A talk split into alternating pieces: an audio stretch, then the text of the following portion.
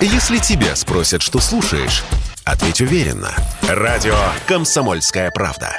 Ведь Радио КП – это истории и сюжеты о людях, которые обсуждает весь мир.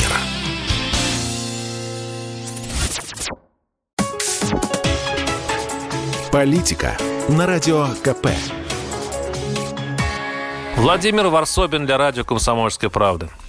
Из нашей жизни, из всего этого, да ладно, не может быть, пытаешься найти что-то светлое и оптимистическое.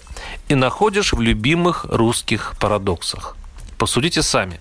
Если бы российские власти долго и всерьез готовились к новой жизни, к этому бурному разводу с Западом, который сейчас идет по итальянскому сценарию с битьем посуды, вышвыриванием мебели из окна, то ничего хорошего не вышло бы точно. Если Россия к чему-то готовится, пиши пропало. В планах тактики, стратегии, не утери накопленного и не утраты построенного мы удивительные ротозеи. Так было бы шансов меньше. Вспомните кучу насмерть продуманных реформ, за которых хотелось бы поубивать авторов. И вот когда проблемы внезапны, когда петух кричит и пора креститься, вот это наша стихия.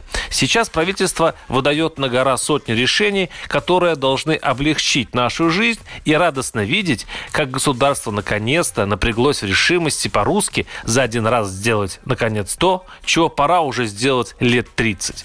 Сейчас идет речь об уменьшении налогов для айтишников, снижении страховых выплат для производств, запрета проверок бизнеса, арестов предпринимателей – Теперь предупреждение вместо штрафа при первом нарушении, возможность устранить недочеты, снижение штрафов для малого бизнеса в два раза до уровня, предусмотренного для ИП – Исключается двойная ответственность, когда одновременно штрафы накладываются и на должностное, и на юрлицо.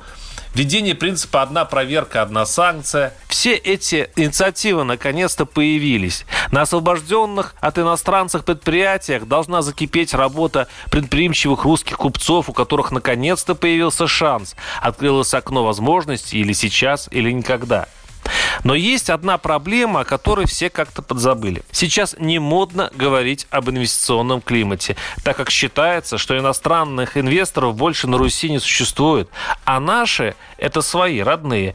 Зачем им какой-то климат? А зря. Наблюдая, как бегут из России спецы IT-индустрии, поневоле задумаешься, как Россия собирается их возвращать. И как удерживать тех, кто остался.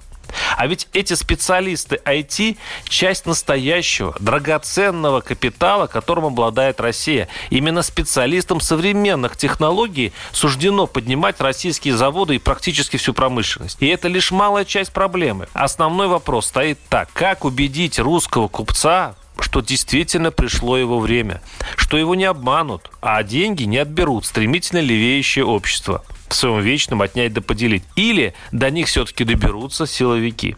Тут, по-моему, власти надо вспомнить, что технологии расцветают или в супербогатом государстве, как Китай, что сейчас для России не актуально, или в свободном, уютном для молодежи обществе, которое обычно стимулирует творчество, науку, культуру, а в результате экономику и уровень жизни. В полицейских, зажатых единственной правильной идеологии, недемократических странах, не сырьевая экономика обычно в жестком упадке. Это надо помнить, прежде чем прислушиваться к осатанелым депутатским призывам что-то закрыть или запретить.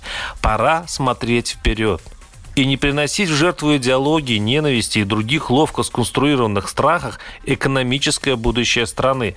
И тогда Россия действительно расцветет, непременно. И даже, что редко бывало, самостоятельно. Варсобин, телеграм-канал, ютуб-канал. Подписывайтесь.